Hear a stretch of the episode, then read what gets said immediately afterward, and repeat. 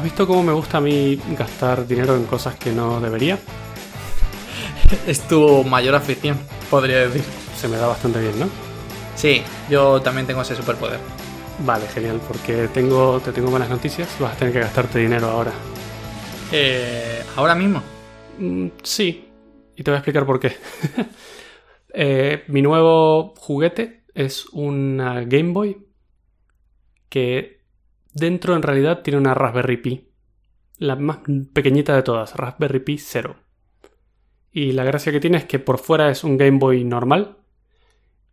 Que a, a la vista y si está apagado y lo ves, es un Game Boy de los, los viejos, la primera generación, que por cierto han cumplido 30 años hace muy poquito, ¿no? Hace un par de semanas. Sí, sí, es cierto. Se me ha olvidado ya. ¿Ya? Y la diferencia que tiene este es que dentro tengo una tonelada de juegos, con un montón de emuladores de Sega, de Super Nintendo, de Nintendo, de Family, de Sega Genesis, de Mame, típicas máquinas de arcade de, de cuando éramos niños. Espero Y- que por lo menos la pantalla sea LCD, ¿no? A día de hoy. La pantalla es LCD y se llama, es de un tipo IPA o una cosa así, que se ve perfecto desde cualquier ángulo. Está genial, súper brillante, está muy muy bien. Qué bueno. Sí, está muy bien. Y, bueno, de momento todos los juegos que he probado van muy bien, incluso hasta de PlayStation 1. Algunos, Uf, eh, como el Crash sí Bandicoot o el Metal Gear Solid, se pueden jugar perfectamente ahí. Has dicho la palabra mágica, Metal Gear Solid. Va, ve preparando la cartera. Eh, ¿Cuánto vale? Vale, esto se compone de dos partes. Eh, de lo que te estoy hablando, que tiene la forma del Game Boy, es una carcasa. Que tiene. cientos de dólares. No, no, no, no. La carcasa trae toda la, la caja del Game Boy con el, el mando y la pantalla y todo lo necesario para que funcione, ¿no? Y aparte tienes que comprar una Raspberry Pi, la pequeñita, que es Vale. suerte la más barata de todas, ¿vale? La caja cuesta 60 euros Ojo, eh. No está mal, no está mal. No está mal. para todo lo que te da. Y lo curioso una- es que dentro del cartucho donde vendrían los juegos de Game Boy es donde metes la Raspberry. Es genial. Qué bueno, qué bonita, eh. Como, como Está avanza muy, la muy bien hecha. Incluso tiene hasta los gatillos para L1 y R1 en la parte de atrás del- de la caja del Game Boy. O sea Eso justo lo que te iba a preguntar. Eh, vale, o sea, decir, para jugar a juegos de PlayStation te faltan al menos, que yo recuerde de la Game Boy, la Game Boy tenía Star Select A y B. Y Sí. el, el, dire- el Direction Pad de este. Eh, Exactamente. Pero, pero Eh, para la PlayStation, Para PlayStation tienes el, el Direction Pad, que es el mismo que, que tienes desde siempre, el que tiene la Game Boy. Tienes los dos botones que tenía la Game Boy, que era A y B. Y además, arriba de esos dos han agregado dos más, que son X e Y, para otro tipo de juegos. bueno. Y vale. además tienes detrás los dos gatillos. Pero ¿y qué pasa con el L2 y R2 de Bueno, PlayStation? No hay tantos juegos que lo usen en realidad. Es todo configurable. Tú puedes decirle, puedes mapear los controles a diferentes eh, con- eh, botones. Lo bueno es que de momento ninguno de los juegos que he jugado ha requerido L2 y R2, o sea que no he tenido ese problema hasta ahora. Eh, los juegos de conducción eran geniales en ese aspecto. Sí, pero bueno, lo puedes mapear a otra cosa. E incluso la Raspberry Pi, que es la que tengo yo, que es la modelo W, tiene eh, Wi-Fi y Bluetooth. Entonces, si quieres, puedes conectarle un mando Bluetooth, incluso el propio de la PlayStation 3. O cualquiera de estos de Nintendo retro que han sacado ahora, la marca 8-bit Do. Qué bueno. No sé si los has visto, pero bueno, No. muchísimo. Pero ya me has convencido, la verdad. Ya, y la Raspberry, el modelo que tiene Wi-Fi y Bluetooth, cuesta unos 15 euros, o sea que estamos hablando de unos 75 euros y tienes una Game Boy con todos los juegos, pero te digo a niveles de tengo 1000 juegos de Nintendo, otros 1000 de Super Nintendo, 600 de Atari, 3000 de Mame, no sé, una barbaridad. Eso, eso es que es eh, el, la ansia por el ansia, ¿eh? O sea, es Sí, sí, no, bueno, no- Es, que, es que están ahí, se consiguen. Son súper ilegales porque son copias piratas. Nadie tiene que hacer esto en casa. Pero están todos los juegos. Están todos los juegos. De hecho, vienen imágenes directamente hechas que las grabas en una tarjeta de memoria, la pones en la Raspberry y listo. ¿Y tiene algún hueco para la, pa- para la tarjeta de memoria o tienes que desmontar ese cartucho? Para... No, el cartucho tiene un pequeño huequecito donde va la tarjeta de memoria. Si la quieres quitar y cambiarla por otra, tienes un sistema completamente diferente, nuevo, sin tocar nada. Mm, qué bueno. Como dato curioso, viene con tres pilas AA, igual que la Game Boy. Y... ¿Qué algo más te iba a contar? Bueno, que, que se pueden hacer modificaciones, que es una que yo voy a hacer para agregarle una batería de lipo. O sea, voy a arrancar todo el hueco donde van las baterías, las pilas, y voy a meter una batería grande, que sea recargable por USB. Y esa, claro, esa es muy buena. ¿Cuánto dura la batería con tres baterías? O sea, con tres pilas. Con tres pilas, unas cuatro horas. Bueno, Está muy bien, porque trae un control para eh, controlar, un- una ruedecita para controlar el brillo de la pantalla y otra para controlar el volumen, igual que el Game Boy. Y trae por debajo el jack para los auriculares, igual que el Game Boy también. El Qué sonido es bastante decente.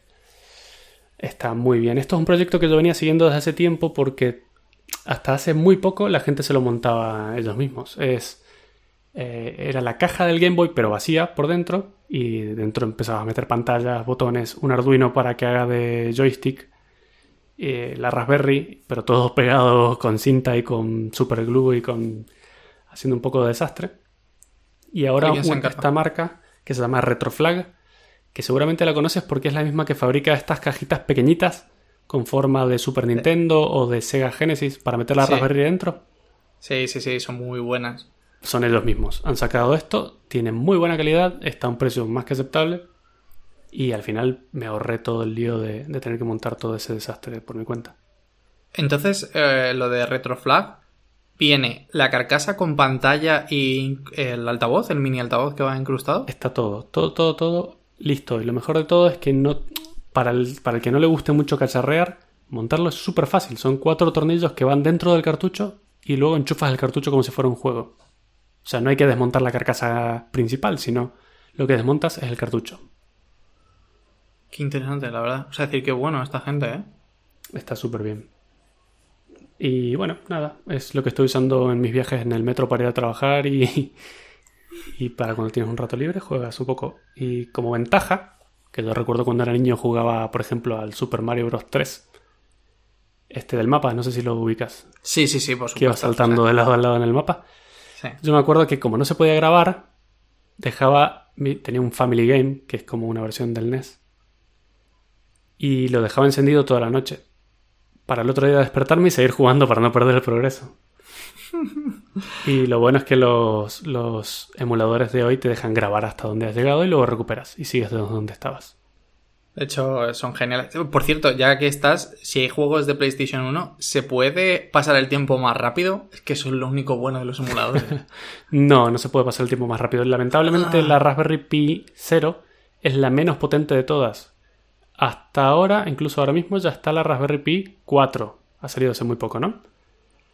Pues Ahí me pillas. la Ra- Vale, sí, ha salido la 4, que es súper potente, está genial, sobre todo para este tipo de cosas. Tiene un procesador muy, muy potente. Tiene algunos problemas de temperatura, pero bueno, eso se irá solucionando. Eh, lamentablemente la Raspberry Pi 0 está al nivel de la 1 en Uh, potencia. Madre. Lo que pasa es que es muy, muy pequeñita. O sea, ha sacrificado potencia por tamaño. Y es por eso que puede ir dentro de un Game Boy, junto con pilas, con pantallas, con controles, con. de todo un poco, ¿no? Lo que me fascina es que el, de la Raspberry 2, si no me equivoco, no, no podía correr los emuladores de de Super NES o tal. O sea, es decir, iba como muy, muy a trozos. Que yo sí, en realidad hay, hay- Con el tiempo han ido saliendo emuladores específicos para Raspberry que aprovechan mejor los recursos y están. han llegado a un nivel que está muy, muy, muy bien. Eh, la gran diferencia entre la Raspberry Pi 1 y la 0 con el resto es que la 1 y la 0 son single core, tienen un solo core de procesador. De ahí en adelante todo el resto eran dual hasta la 4 o hasta la 3, que la, la 3 creo que tiene 4 y la 4 tiene más, no sé, una barbaridad. Pero bueno, para ser tan pequeñita que pueda ejecutar juegos de como el Crash Bandicoot de PlayStation 1 es bastante impresionante. Increíble, vamos a decir. Hemos sustituido una consola que es del tamaño de un portátil a nada, a una de Al cartucho, porque si lo piensas es solo el cartucho. Sí, la verdad que sí. Está muy muy bien. La recomiendo. Voy a dejar el... Ah, ¿por qué te dije que te ibas a tener que gastar el dinero ahora? Porque generalmente está tan solicitada que no hay stock. Y Dios. hoy la llevé al trabajo y unos compañeros me preguntaron y casualmente hay stock hoy. y ya se compraron una, uno de dos. Así que tienes que mirarlo y ya está. Voy a dejar el link también. mía. Claro, claro, deja el link. Pasa, pásamelo por la conversación. Claro. Ahora, Exacto. Eh, dadme solo dos segundos. hacemos una pausa para que Dari compre el, el Game Boy. Bueno, y bueno, pero en realidad me desvío un poco del tema porque teníamos pensado hablar de otra cosa, ¿no? Esto te pilló por sorpresa un poquito. Eh, sí, la verdad que me, me pilló por sorpresa, pero muy buenas noticias, ¿eh? Había visto por fotos, pero no sabía que- de qué iba. Sí, yo estoy muy muy contento con ella y bueno, espero dedicarle muchas horas, las mismas que le dediqué en mi infancia. Eso va a ser imposible. No tienen ni siquiera las mismas horas. No, no las tengo, no las tengo. Y bueno, en realidad de lo que queríamos hablar es un tema que está bastante movido ahora mismo y es... El 5G. 5G. 5G. 5G. Five Generation. Que es como dice todo el mundo. No sé por qué. Porque. Porque sí, porque... Ahora vamos a explicar primero qué es. 5G es la nueva generación de tecnologías para Internet móvil, ¿no? Sí, para redes móviles. Para redes móviles, exactamente. No es necesariamente Internet porque también va la voz y va todo por ahí. ¿Por qué se llama 5G y es quinta generación? Porque la generación 1 eran los primeros móviles que salieron. Que era solo voz. Sí. Generación Y 2. encima, analógica, además. Sí, súper analógico y. Bueno, pero no sé, funcionaba bien. ¿Qué te puedo decir? Probablemente mejor que ahora. Eh, segunda generación, que era el 2G, Ujú. era la voz y mensajes de texto. Bueno, Sí, y MMS, ya- ¿te acuerdas? Claro, porque ya era digital. O sea, la voz ya Era era, digital. digital. Claro, podías enviar datos mm, bastante pocos, 140 caracteres. De hecho, Twitter sale de ahí, de los 140 caracteres que podías mandar por SMS. Y podías mandar MMS, no sé si te acuerdas también, que eran fotos de pésima calidad, Madre mía. costaban carísimos. Y bueno, eso fue como el principio de, de todo esto. Pero es que todavía a día de hoy son carísimos, lo cual me parece absurdo. Es que no termino de entender muy bien por qué, pero en Estados Unidos se utilizan muchísimo los SMS todavía, al día de hoy, y los MMS. No lo sé por qué, no sé. No sé por qué no se pasan a Telegram, a WhatsApp no se lo puedo recomendar a nadie, o a cualquier otro sistema de mensajería del futuro en vez de seguir con SMS, no lo entiendo. A ver, o sea, es decir, para ellos, o sea, se utiliza muchísimo SMS porque Apple integra los mensajes de texto con. ¿Cómo se llama la aplicación de FaceTime? No, es. Messenger o... Sí, pero es su Messenger, es que no me- iMessage. no. iMessage, justo. iMessage integra las dos cosas y de hecho eh, tú puedes tener conversaciones con gente que no tiene iMessage, pero en realidad le estás enviando eh, mensajes de texto. ¿Y cuál es la ventaja de esto? Eh, digamos que te oculta que estás enviando un mensaje de texto y si en cambio estás hablando con una persona que tiene eh, pues eh, iMessage es como utilizar Telegram. Entonces no tienes por qué, por qué preocuparte de a quién estás hablando, sino que en realidad es como que te oculta. Vale. Bueno, no me lo vendes todavía del todo, pero me parece algo del pasado.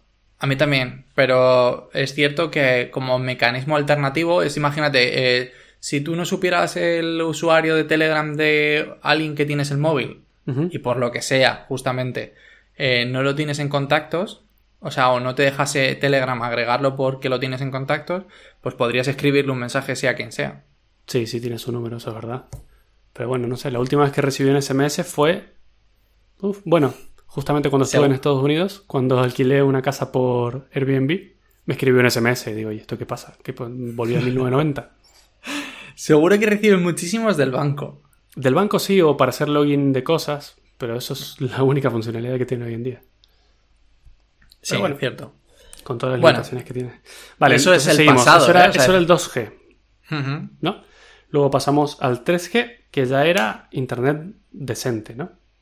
Bueno, sí, era, Bueno. era, era internet, era internet. O sea, es decir, es que a día de hoy, si mm, yo que normalmente eh, pues programo web, el- la prueba de fuego para saber que una web va lo suficientemente rápido es poner eh, como 3G, velocidad 3G Simularlo. para la descarga, claro, simular la velocidad de descarga.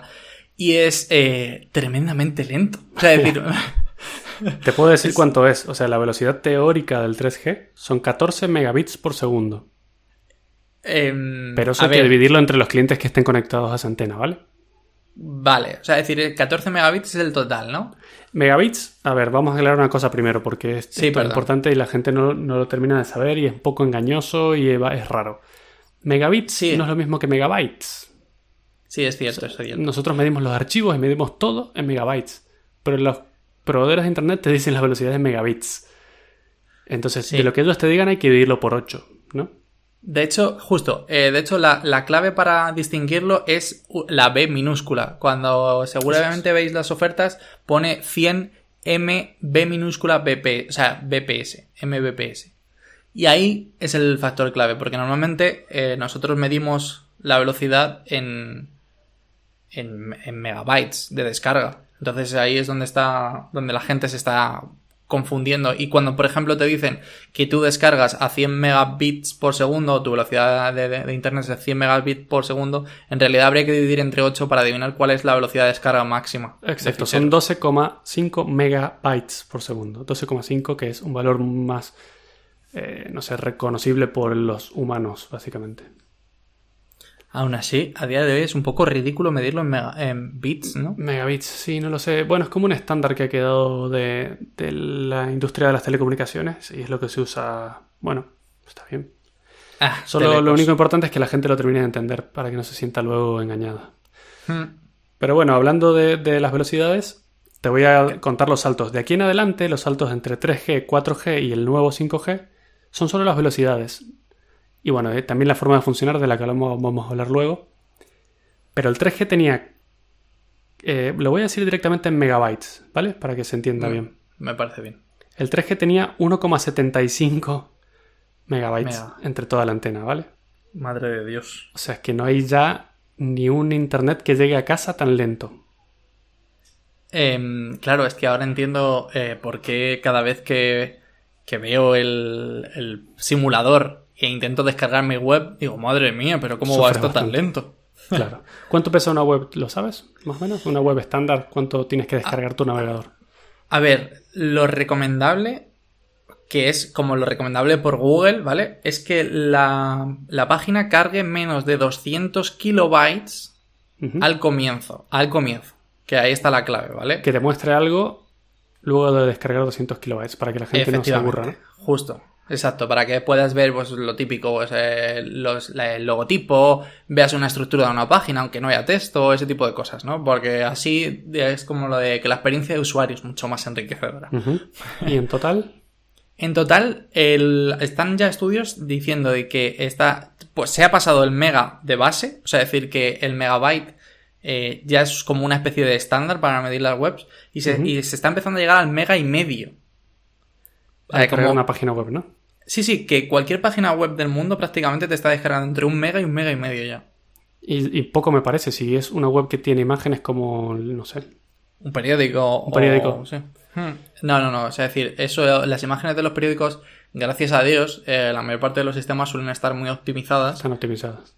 y te descargan normalmente a, a priori una versión menor de la imagen. Por eso normalmente que hay dos cosas ahí, pero bueno, por eso normalmente vemos como una especie de, de imagen blurry así en plan al principio, cuando carga una, una página. Claro, lo que hay que tener en cuenta es que cuando yo te digo que el 3G iba a 1,75 megas por segundo, es toda la antena. Es decir, si solo una persona estuviese conectada a esa antena y la antena le diera toda su potencia a esa persona, podría descargar esa velocidad. Pero luego hay que dividir eso entre todas las personas que estén conectadas. Y si hay 10 personas conectadas, va a ser 175 kilobytes por segundo. Y 10 personas no es mucho por una antena. Ya. O sea, que ¿Cuántas personas máximas podían conectarse a una antena en 3G? No lo sé, no lo sé, no te quiero mentir, pero sé que no son demasiadas porque lo has vivido. ¿Cuántas veces has ido a un concierto y te quedas sin teléfono o sin internet o sin lo que sea? Uf, pues eh, demasiadas, diría yo. Claro, eso justamente sucede porque la antena se satura, puede dar eh, servicio a cierta cantidad de gente y cuando hay mucha gente en un mismo sitio, la antena da lo máximo que de sí, pero no, no da para todo el mundo. ¿Te acuerdas cuando en. No sé si. pues, si pasaba en, en Nochevieja aquí, todo el mundo tenía esa. O sea, como los mensajes preparados. Porque, claro, las antenas se colapsaban de la cantidad de gente que intentaba enviar mensajes de año, feliz año nuevo.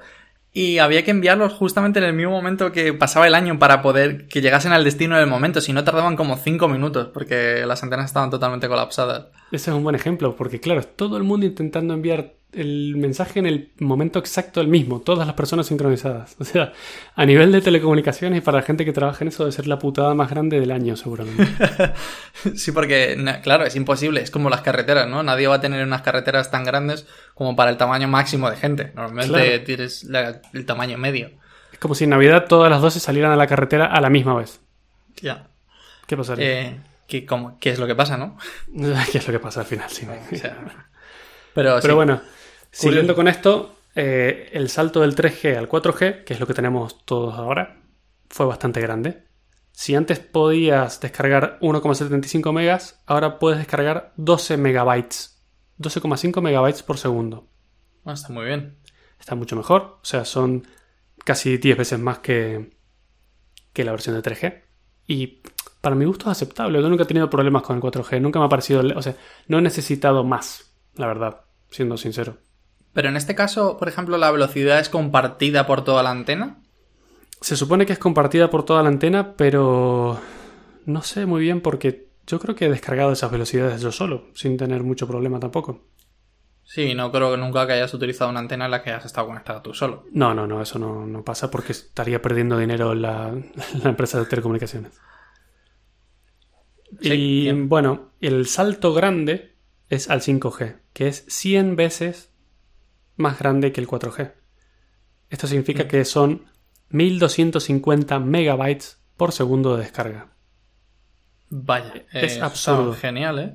Sí, sí, sí, es absurdo. O sea, para un uso normal, digo absurdo para una persona, ¿no? No para un sistema o para otra cosa, pero para una persona es, es una locura. Eh, lo que.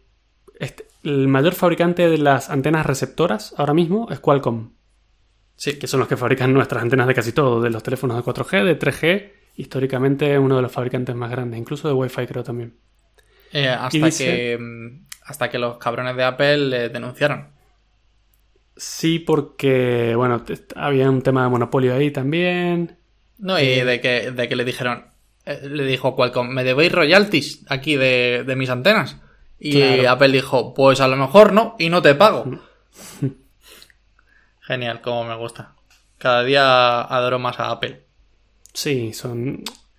Esto de las patentes y estas cosas hacen. detienen el crecimiento de la humanidad. Por eso me gusta tanto que Tesla haya liberado todas sus patentes. Para que el que quiera y pueda mejore a la humanidad como especie. Y nos dejamos de tonterías. A la humanidad así como especie. Porque claro, obviamente tener un coche eléctrico te mejora como especie. Bueno, mejora el planeta, mejora la calidad de vida, mejora la ecología, mejora todo. Solamente me voy a desviar un poco más porque el otro día me di cuenta que mm, cada vez utilizo más los patinetes eléctricos, ¿vale? De, que hay por la calle. Sí. Y me imagino que después de resolver todos los problemas de los coches eléctricos, de, de, los coches autónomos, imagínate todo, conduce solo, no sé cuántos, me imagino a todo el mundo por la ciudad utilizando estos patinetes eléctricos y chocándose. En plan rollo, joder, pero, pero es que no me has visto cruzar. Pues claro que no, no sé cuánto. Entonces, como no hemos resuelto nada, lo, llevamos a los patines ahora, a los patinetes ahora. Sí. y es que eso además, lo peor es que está en un futuro muy cercano, si es que no está pasando ya. Sí, sí, por eso, por eso, así que, joder. bueno, de estos, del 5G, de estos 1200 megabytes que te digo que puedes descargar, Qualcomm dice que la gente de promedio en una en un momento dado va a recibir unos 175 megabytes por segundo, que es un montón, es 1.4 gigabits por segundo. ¿Has visto cómo yo en mi casa tengo 600 megabits de internet y es una barbaridad? Y pues todavía te lo está doblando. Vas a tener más del doble en el teléfono. Y eso en un mal momento, porque puedes llegar a picos de 5 gigabits por segundo. Según estupidez. A ver, las pruebas, las primeras pruebas que han hecho, es cierto que mm, que estaban hechas sobre el hardware de, o sea, sobre antenas 4G, utilizando la tecnología o el desarrollo del 5G, eh, han llegado hasta un gigabit por segundo. O sea que no está mal. sigue siendo muchísimo, claro. Sí, sigue siendo una pasada. De hecho, creo que las primeras pruebas eh, con, de donde se toman las métricas son de Argentina, me mato. ¿Ah, sí? Sí. Bueno, o sea, muy guay, ¿eh? O sea, decir, toma, Ahí tienes. El país del pasado en el futuro. Eh, tienes, bueno, como ejemplo, que lo, lo pusiste tú en un tweet, podrías ver 40 películas de Netflix en 4K a la misma vez sin problemas. En un solo teléfono, o sea, con la potencia que recibe un solo teléfono. 40 lo que te películas falta- de Netflix en 4K. Lo que te falta son pantallas, nada más. Sí, ojos también, pero bueno. Increíble, qué bueno. O sea, genial.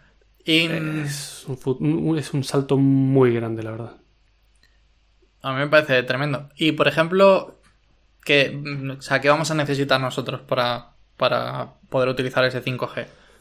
Vale, en realidad antes de pensar en lo que vamos a necesitar nosotros, todas estas empresas y toda esta gente tuvo que pensar lo que van a necesitar ellos para darnos esa- ese servicio, ¿vale? Que de por sí no es fácil en absoluto. No, no, tiene que ser un pifostio. Y te voy a contar por qué. Eh, el- eh, para empezar el 5G, para poder enviar esa cantidad tan grande de información a la vez, tiene que cambiar completamente el espectro de frecuencias que utilizan para enviar la información, ¿vale? Con espectro de frecuencias me refiero a eh, la frecuencia a la que va la señal con la que te envían la información.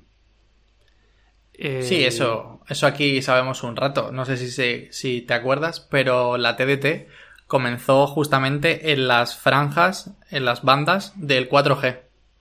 Es decir, lo- no se le ocurrió a otra persona más que decir, eh, ¿por qué no pongo la televisión digital en la misma banda que va a ir el 4G? Y por eso tuvimos que cambiarlo. Ya, es que en realidad hay un problema y justamente eso es una de las motivaciones más grandes para cambiar del 4G al 5G, es que la banda, el espectro de frecuencias está saturado del del 4G. ¿Por qué? Porque cuando tú quieres transmitir información por una frecuencia dada, no puedes hacerlo en cualquiera. Hay, unas, hay unos espectros o unas bandas permitidas para este tipo de cosas. ¿Por qué? Porque el resto están reservadas para cosas, para usos militares, para usos de la policía, para usos de bomberos, para uso del Estado.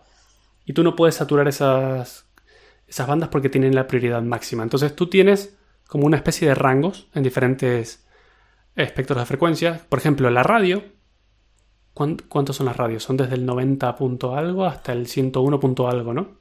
Sí, sí, sí. Tú no sí. puedes Bueno, transmitir radio fuera de esas frecuencias porque estarías saltándote, o sea, estarías haciendo algo ilegal y estarías contaminando, por decirlo de alguna forma, el espectro de frecuencias que hay útil, ¿vale? Qué bueno.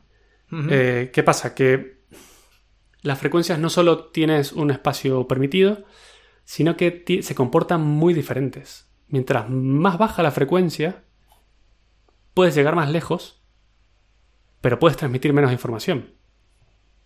Bueno, es que no sé cómo explicarlo porque no puedo dibujar la onda, pero es la típica onda que te dibujaban senoidal en física. Sí, claro, pero si intentas hacer eso es imposible. No, es cierto, es decir, digamos que a mayor frecuencia, mayor carga de información puede haber. Ahí. Exactamente, claro, claro, porque, porque la onda se repite más veces en un segundo, entonces ahí puedes meter más información. ¿Vale? El problema es que siempre viene esto con, una, con, un, con un equilibrio, nunca puede ser todo fácil. Hombre.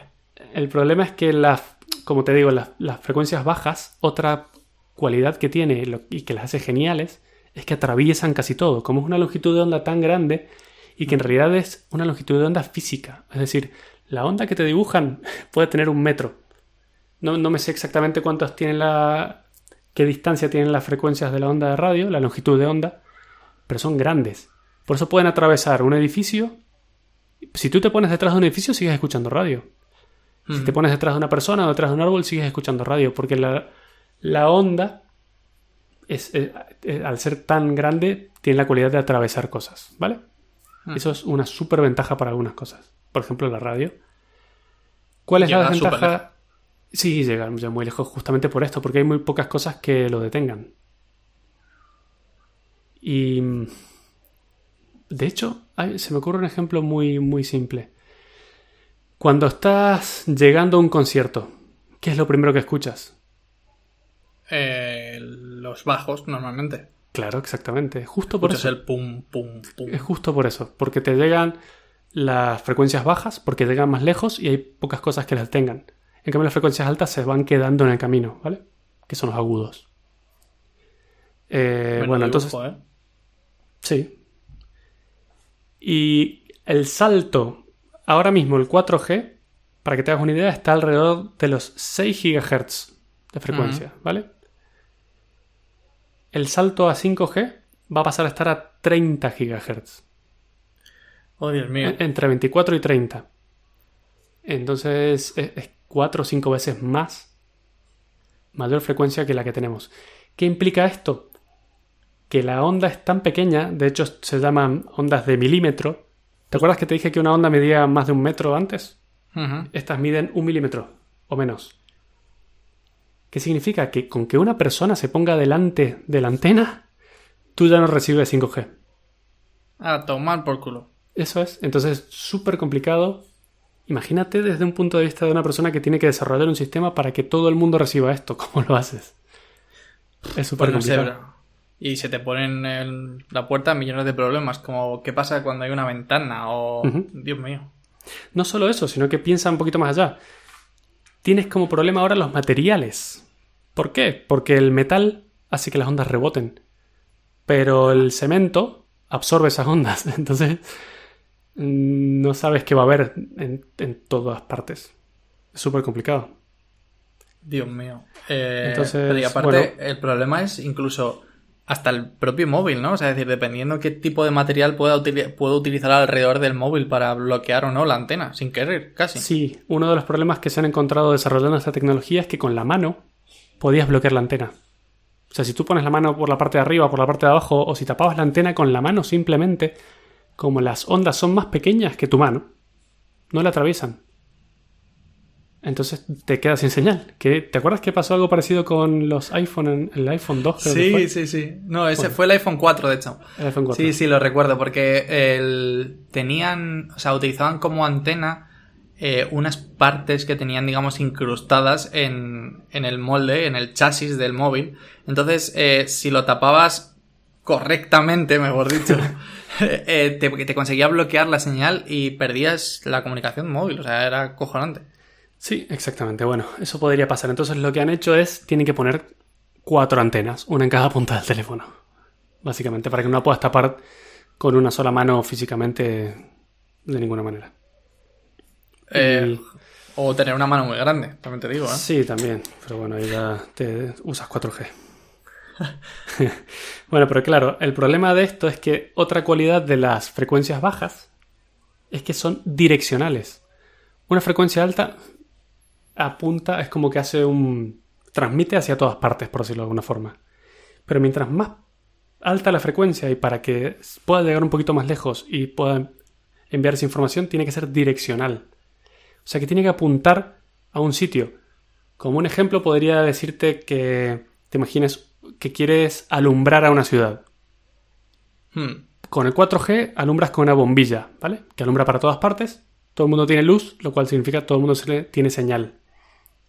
Pero el 5G Claro. es más equivalente a una linterna. En la que solo puedes apuntar el- la señal a un sitio, ¿no? Incluso creo que una mejor analogía sería un láser, porque es muy pequeña el área donde puedes apuntar. Bueno, pero eso hace que vaya muy bien, ¿no? Y lleguen muy lejos. Claro, en este caso, el láser, claro, el láser no es una muy buena comparación porque llega muy lejos, pero Llega en este lejos, caso. Sí, una pero en este caso. sería, sí. Hmm. Y, ¿Y cuál?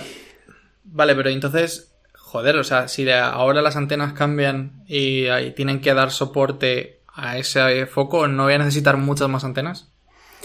Tal cual. A ver, el problema es, hemos dicho que solo es direccional, súper direccional, te tiene que apuntar literalmente para que te llegue esa velocidad y que llega muy cerca, o sea, que no llega lejos para nada. O sea, si lo piensas, eh, ¿a quién se le ocurriría hacer una cosa así? Es como una locura. Pero sí, bueno, la verdad que parece una mierda. sí, efectivamente. sí. Y para que lo tuvo que desarrollar, seguro que lo habrá sido sobre todo. Pero bueno, por suerte, se les ocurrió eh, un par de tecnologías geniales.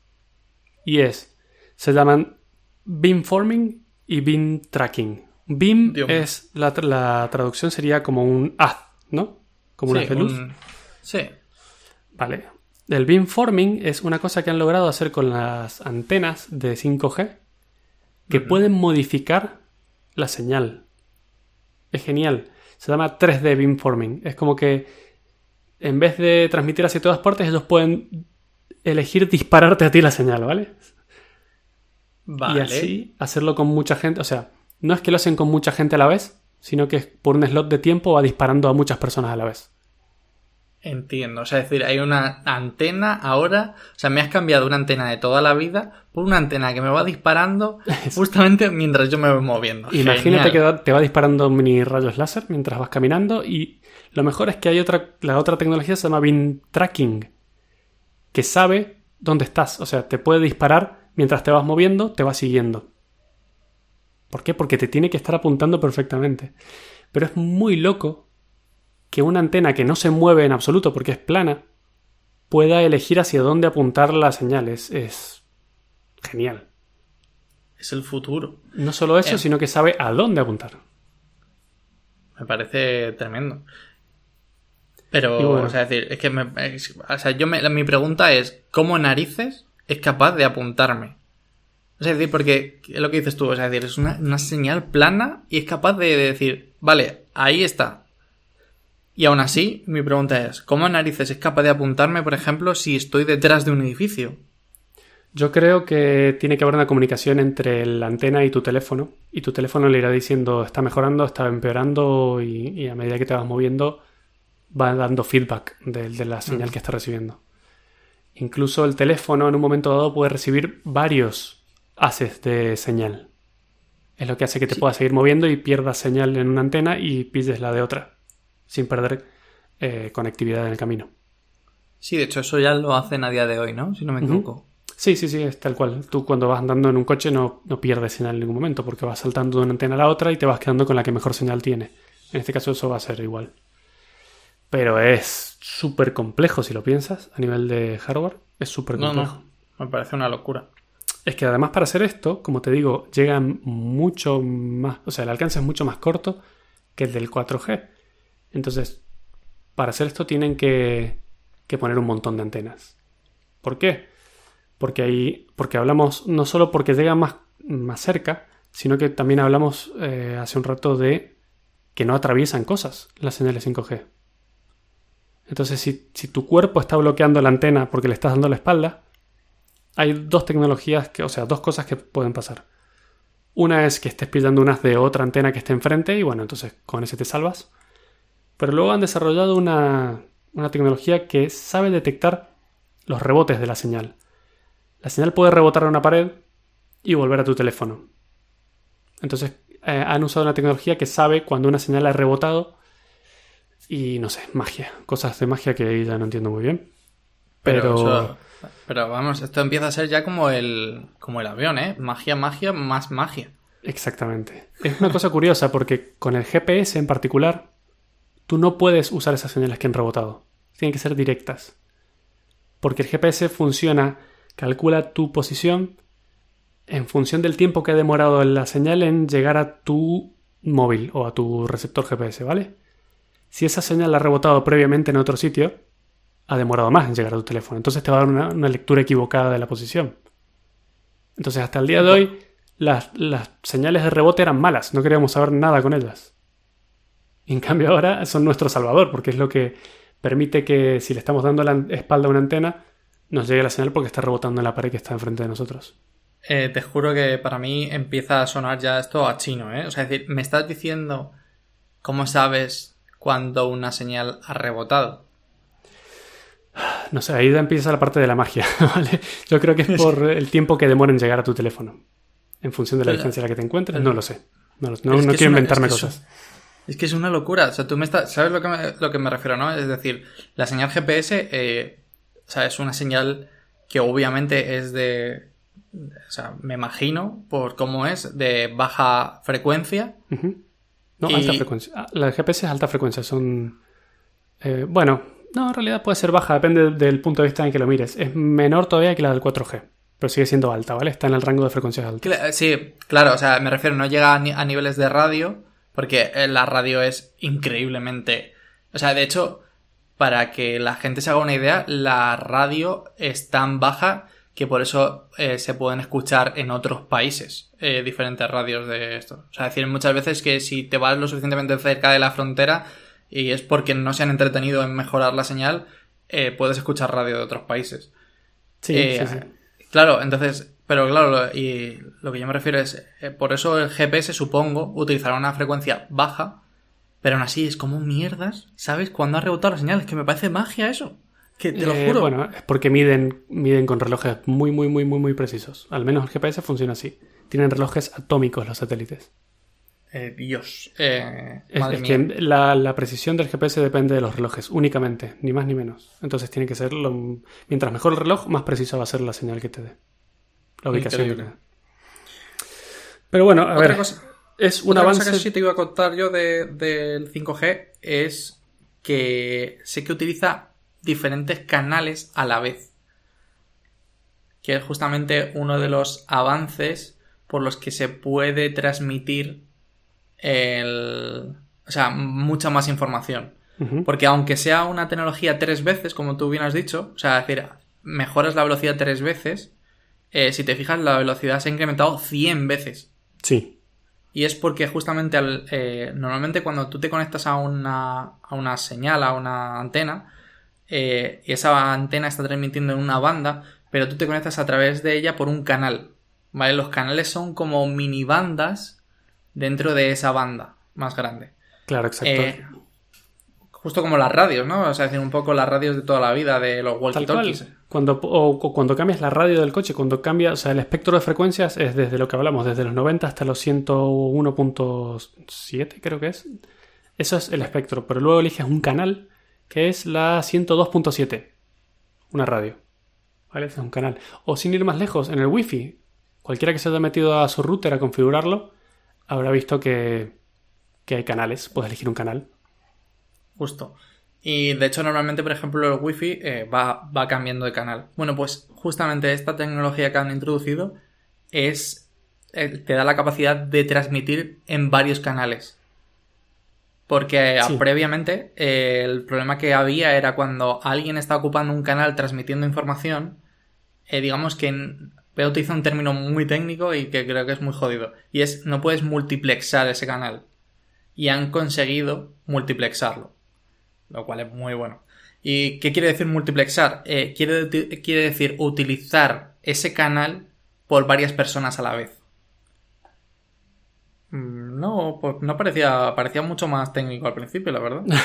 Ahora lo he simplificado al máximo, muy bien. Sí, eh, a ver, Sí. es cierto que es una simplificación máxima, pero claro, o sea, es decir, por ejemplo, eh, nosotros lo hacemos continuamente con Internet. Digamos que utilizamos el canal de fibra óptica cuando hay muchos dispositivos intentando acceder a Internet, ¿verdad? Y nadie se sorprende de ello. Bueno, pues esto es exactamente lo mismo. Es como si varios ordenadores intentasen acceder por el mismo cable del, de Internet. Sí, tal Pues- cual, eso, es- eso es una tecnología que se llama MIMO. De hecho, tu Eh, router lo tiene. Tú sí que- Significa eh. multiple input, multiple output. Durante, por, la misma, por el mismo canal puedes recibir múltiples entradas y múltiples salidas. Eso es multiplexar, justo lo que acabas de contar. Eh, y justo la analogía que hiciste antes de, de los walkie-talkies es muy buena, porque te has dado cuenta que no pueden hablar dos personas a la vez. Exacto. Tienes que esperar a que el otro termine de hablar para poder hablar tú, porque el canal ya está siendo ocupado, no puedes, no se entendería nada si los dos transmitieran a la vez. Una buena Exacto. analogía. Sí, pues así es como funcionan los canales a día de hoy. Por eso lo que decía Matías de si yo tra- retransmito una señal de radio en una banda que el Estado no me permite, eh, quizás estoy eso, molestando a la policía, estoy molestando a eh, los bomberos en su, ¿sabes? En su radio. Entonces sería un poco... Pues sé Eso que es. son capaces de multiplexar esos canales por la velocidad que tienen de... O sea, por esa velocidad de, de frecuencia, vamos. Sí, luego tiene una cosa que está muy bien, que se llama Network Slicing, que es como cortar en pedazos la red. Y tú podrías contratar, es, es básicamente la velocidad. Tú podrías contratar X velocidad si quieres jugar a juegos, o una velocidad inferior si solo quieres ver fotos de gatitos, o una velocidad 10 veces superior si tienes un evento y van a venir 5.000 personas. Entonces pueden controlar eso. Lo bueno que es, es que es, se llama Software Defined Network. Es una red definida por software. Es decir, que ellos pueden controlar por software lo cual para la gente de telecomunicaciones es una gran ventaja porque no tienen que hacer infraestructura física. Por software pueden controlar. no, bueno, no te creas. Eh, por software pueden definir infraestructura, básicamente. Y es, eso es súper ventajoso para esa gente. De hecho, eso lo que, lo que estaba leyendo antes también era que va a propulsar a los operadores virtuales.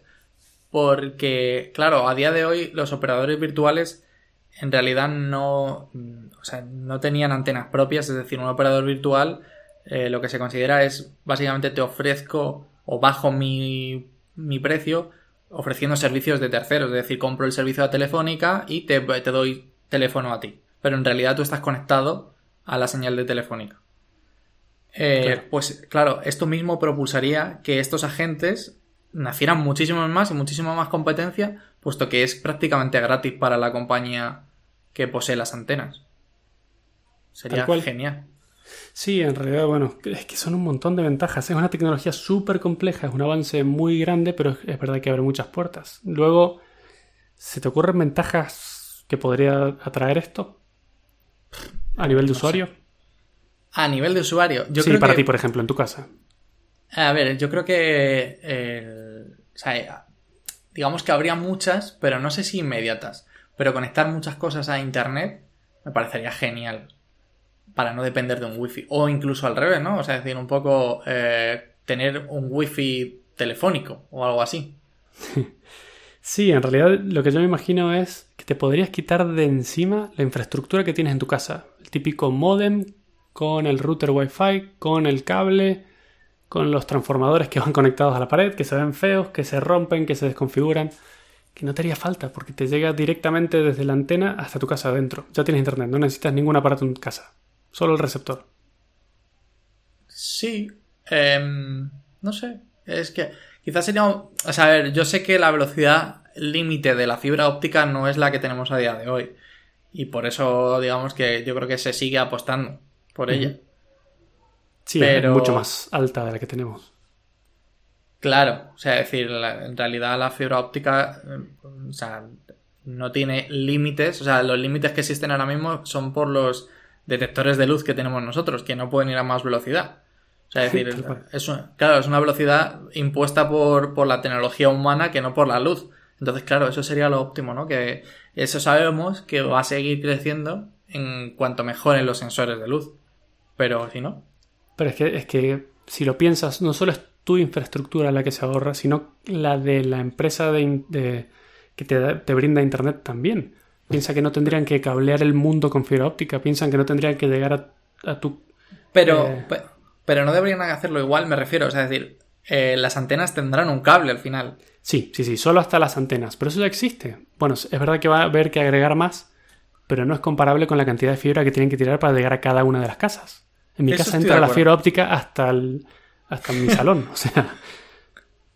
Sí, sí, sí, es cierto que la cantidad de metros que, que dices se podría reducir. Pero el problema que veo es que, el, bueno, para empezar, eh, todo el mundo habla de que 2020 más o menos va a ser el, el año, digamos, en el que entre el 5G bien en la mayor parte de los países. Pero, pero piensa, ¿cuánto tiempo crees que duraremos con el 5G? Porque el 4G ha durado, no sé, ¿cuánto? ¿3, 4 o 5 años? Sí. más o menos. Un poquito eh, más a lo mejor, pero llegando a la gente bien, sí, uno sí. Claro, o sea, justo, sí, sí, sí, porque claro, o sea, supuestamente es como todo. Ah, sí, sí, ya está el 4G, Vodafone, todavía me acuerdo de los anuncios. No sé quién mierdas tenía 4G. Nadie, como hoy, que ya hay redes 5G, pero nadie, nadie tiene un teléfono. Creo que hay dos teléfonos en el mundo que reciben 5G ya. Sí, el, S, el S10, una versión más moderna que el mío. Una versión especial, claro. Sí, sí. Y luego el, el Note 10, ¿no? Creo. Y ya está. Sí, creo que hay algún Huawei y eso es algo de lo que te quería hablar luego también. Pero bueno, antes de eso, otra gran ventaja es que es la Internet de las cosas.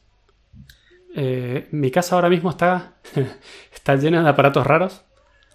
Eh, que ya lo hablé en otro episodio, pero bueno, controlo persianas, controlo luces, controlo la tele, controlo altavoces. Eh, es como Poltergeist, pero sin película, ni de miedo. Sí, sí, las temperaturas, todo. Tengo más de 50 dispositivos conectados por Wi-Fi a mi router ahora mismo. ¿Vale? Y son todas cosas que tengo que administrar yo. Y tengo que tener lo que te dije antes, infraestructura en casa para poder controlar esas cosas. Imagínate si cada una de esas cosas hablara directamente con Internet. Estoy casi de acuerdo, pero antes lo pensaba y es ¿cómo mierda resuelves el tema de la configuración? Porque, como te digo, es una software defined network. Ellos te podrían crear una red privada para ti, únicamente una VPN donde es tu red. Y nadie ni nada, además de tú, de ti, puede entrar ahí. Pero, a ver, sí. Pero luego habría el problema, como siempre, el de los números, ¿no? O sea, decir, ¿cuál, es el, O sea, por ejemplo, la cantidad de números que hay en España es ridícula. Porque, no sé si sabes, pero solamente están eh, los números empezados por 6 y, los, y empieza a haber números, está definido por el gobierno, empezados por 7. O sea, decir, pero ¿cuántos números son? Si son 9, pues hay, no sé, o sea, 100, o sea 999 millones por 2, ya está.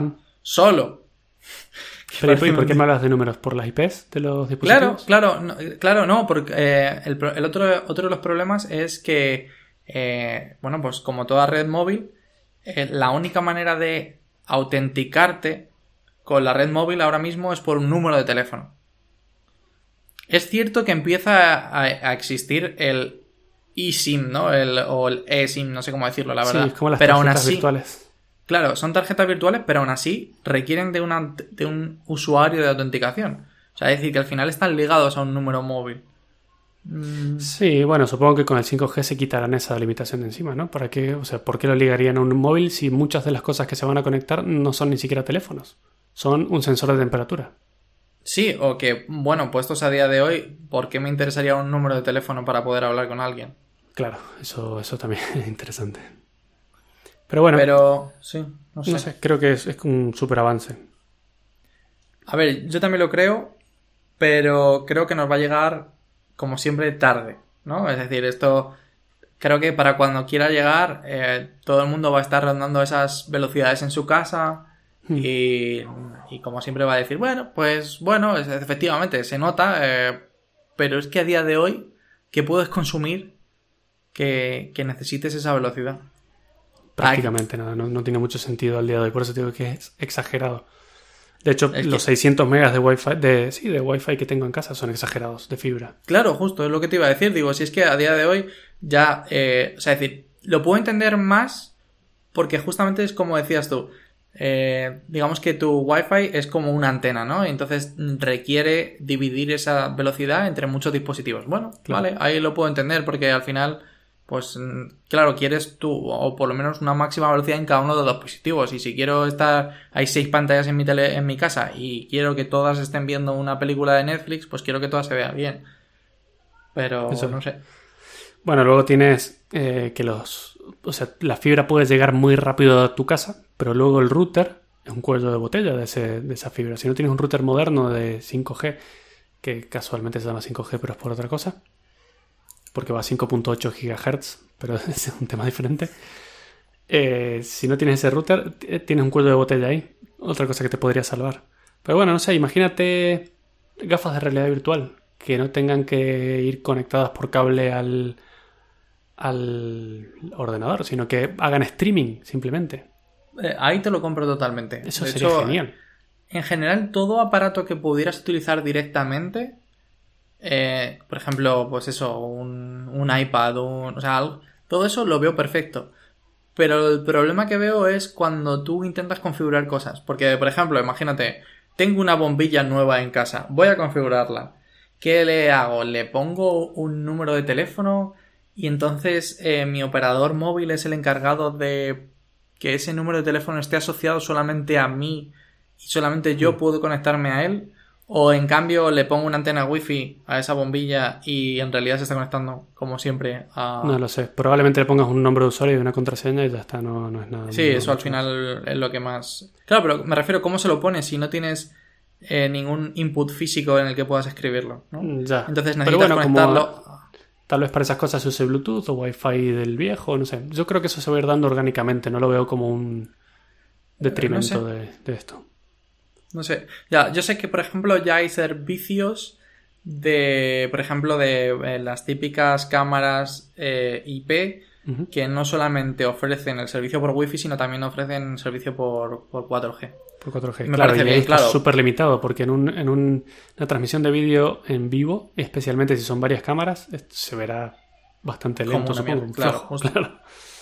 Baja, Exacto. baja calidad y baja velocidad de refresco de la imagen. Hmm. Pero bueno, a otra ventaja que se me ocurre. ¿Nunca te ha pasado estar en un sitio, por ejemplo, un- una empresa donde hayan muchas otras empresas con sus propios routers Wi-Fi y que el tuyo no funcione porque está saturada la- el espectro? Eh, sí, es cierto que eso es una castaña. Y eso El- pasa, ¿eh? Me ha pasado a mí. Sí, no, pero si eso pasa incluso en tu edificio, ¿no? Seguro que lo, que lo has sufrido. Y de hecho, si, si vigilas un poco las opciones, como he dicho antes, del router, te vas a dar cuenta a la perfección. Y es que tu router está continuamente saltando de canal porque el resto de tus vecinos están ocupándolo. Y sí, es un coñazo. Y va mal. Mm. Eso es otra cosa que salvarías, ¿no? Hmm. Pero bueno, eh, hay una cosa curiosa. ¿Te acuerdas una empresa china que fue baneada de Estados Unidos? La propia Huawei, ¿no? La propia Huawei. Fue baneada de Estados Unidos porque teóricamente eran espías, ¿no? O que estaban robando información. eh, Sí. O una cosa del estilo, ¿no? Eh, A ver, es que, es que digamos que sus móviles pues tenían ahí en el micro algo chungo, tenían un chip de más o algo así. Sí, un Vale. poco cachondo. Algo así era. ¿Sabes quién es el mayor fabricante de antenas 5G del mundo? Sí, no es Qualcomm, sí, lo sé. Es Huawei. No, ojo. Em. Qualcomm es el de receptores, las antenas pequeñitas que van dentro del móvil. Yo te estoy diciendo las que van en las torres que transmiten. sí, sí, Huawei. De hecho, son todas las que. eh, todas las de Reino Unido están hechas por Huawei. Entonces, es- fue, fue un- ahora ya Huawei está permitido de nuevo en Estados Unidos, pero fue muy curioso durante ese momento porque cuando en el momento en que se lanzó el 5G, todas las antenas que estaban transmitiendo 5G eran Huawei, pero los propios móviles Huawei que tenían 5G estaban prohibidos. Sí. Es como fue, Y- fue y un de poco hecho, raro. De hecho, debido a eso, la empresa ha dicho que eh, está a un cara o cruz de estar en bancarrota. Sí, Lo- incluso Salió la noticia ayer o hoy. Es una pena porque son una de las pocas empresas que está apostando a hacer cosas a precio aceptable, a una calidad buena. Hmm.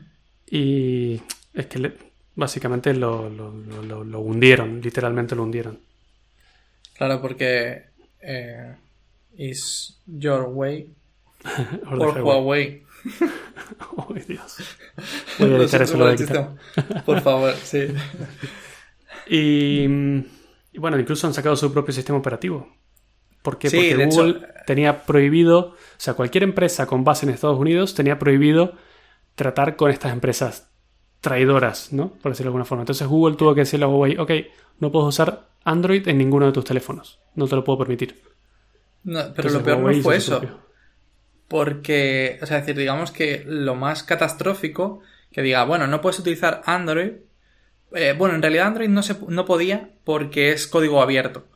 Pero el, pero, pero el otro problema que sí que fue más grave fue el de la App Store, la Play Store de Google. Es que Que esa sí eso. que estuvo prohibida. Claro, o sea, no te, o sea, es decir, esa gente, esa, esa pobre gente se ha quedado literalmente sin aplicaciones.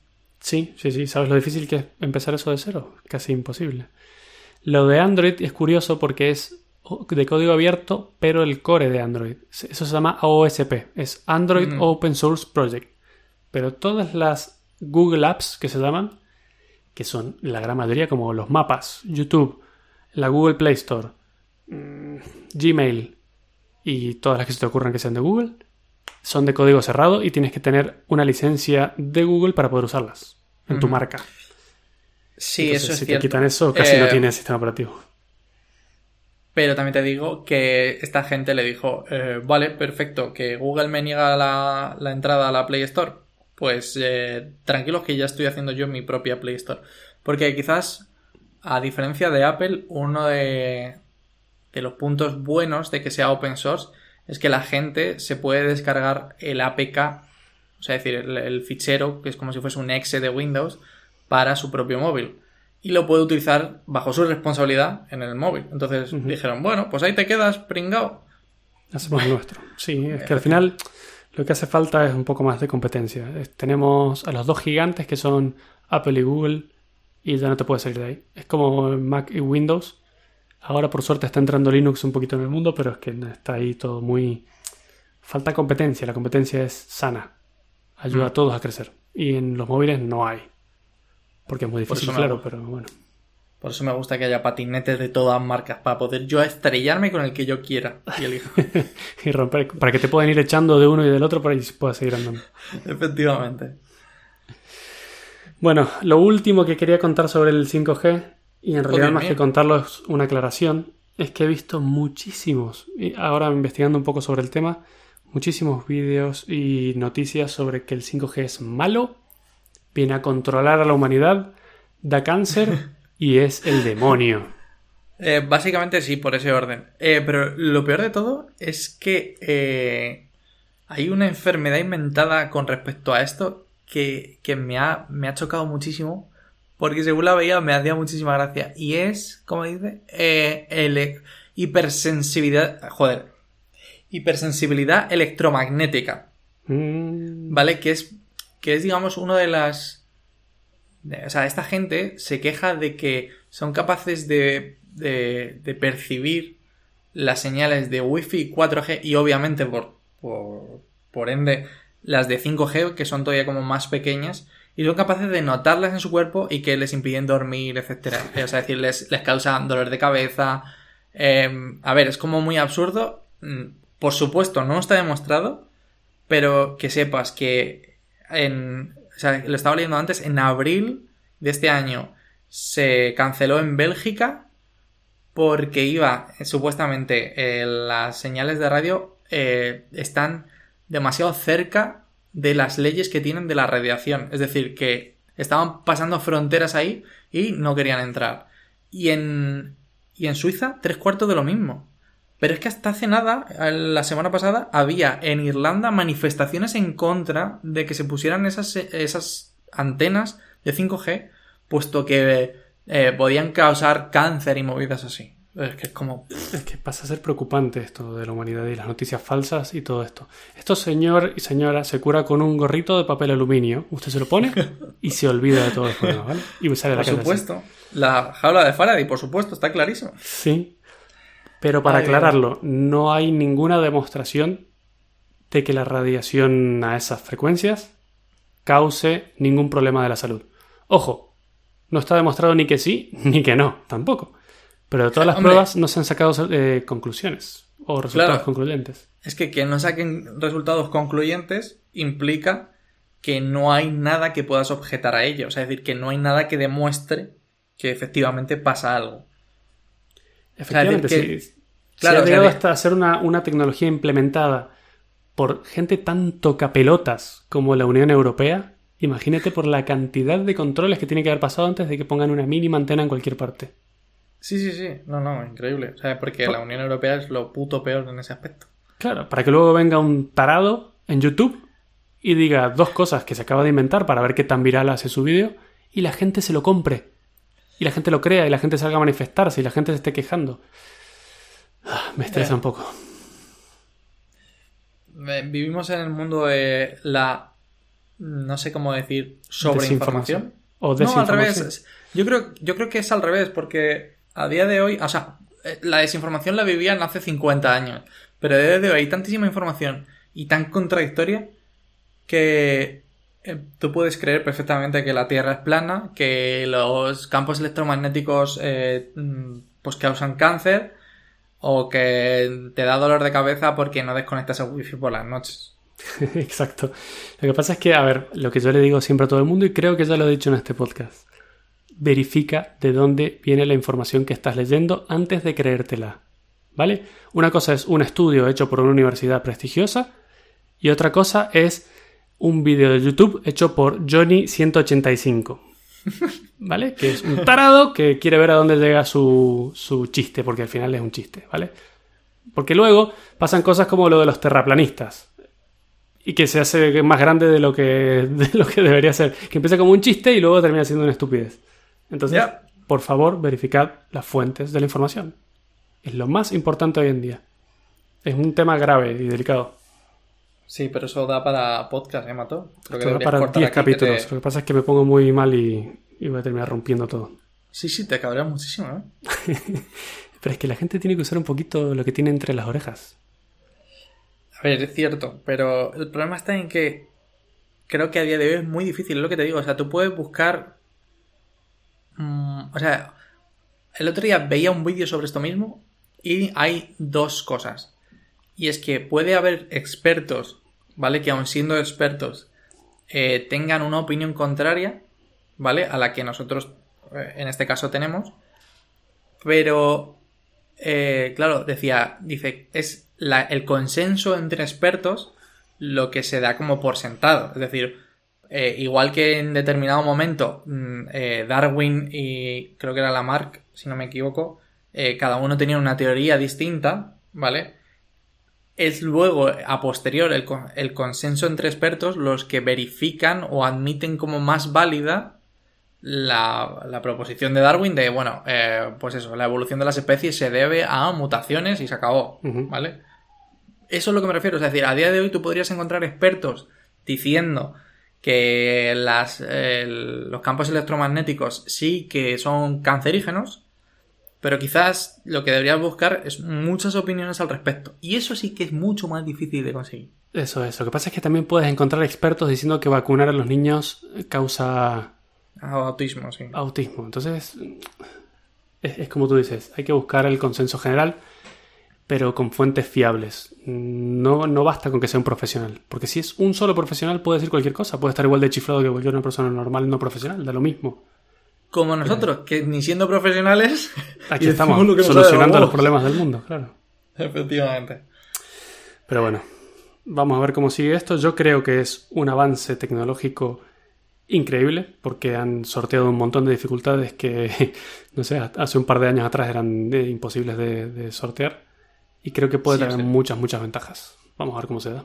Sí es cierto, pero yo creo que si te fijas estamos llegando a un límite teórico-físico, ¿no? Es decir, que es un poco como, no sé, como nuestros sensores de luz, que ahora mismo pues no dan para más, o, o no se pueden meter más transistores dentro de un chip porque literalmente no entran. O sea, es decir, es que no hay materia donde ponerlos.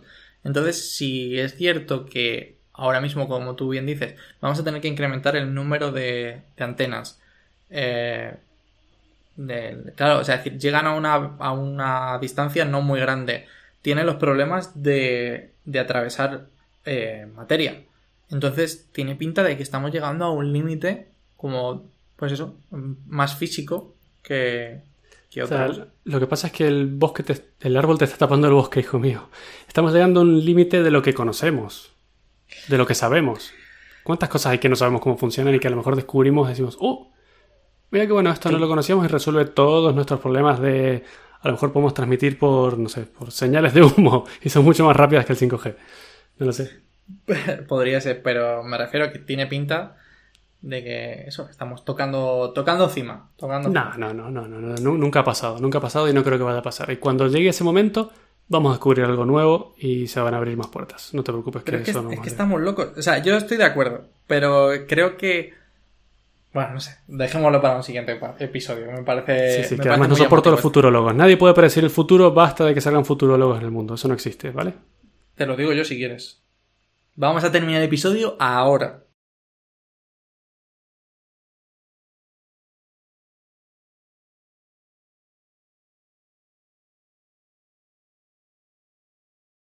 Ahora.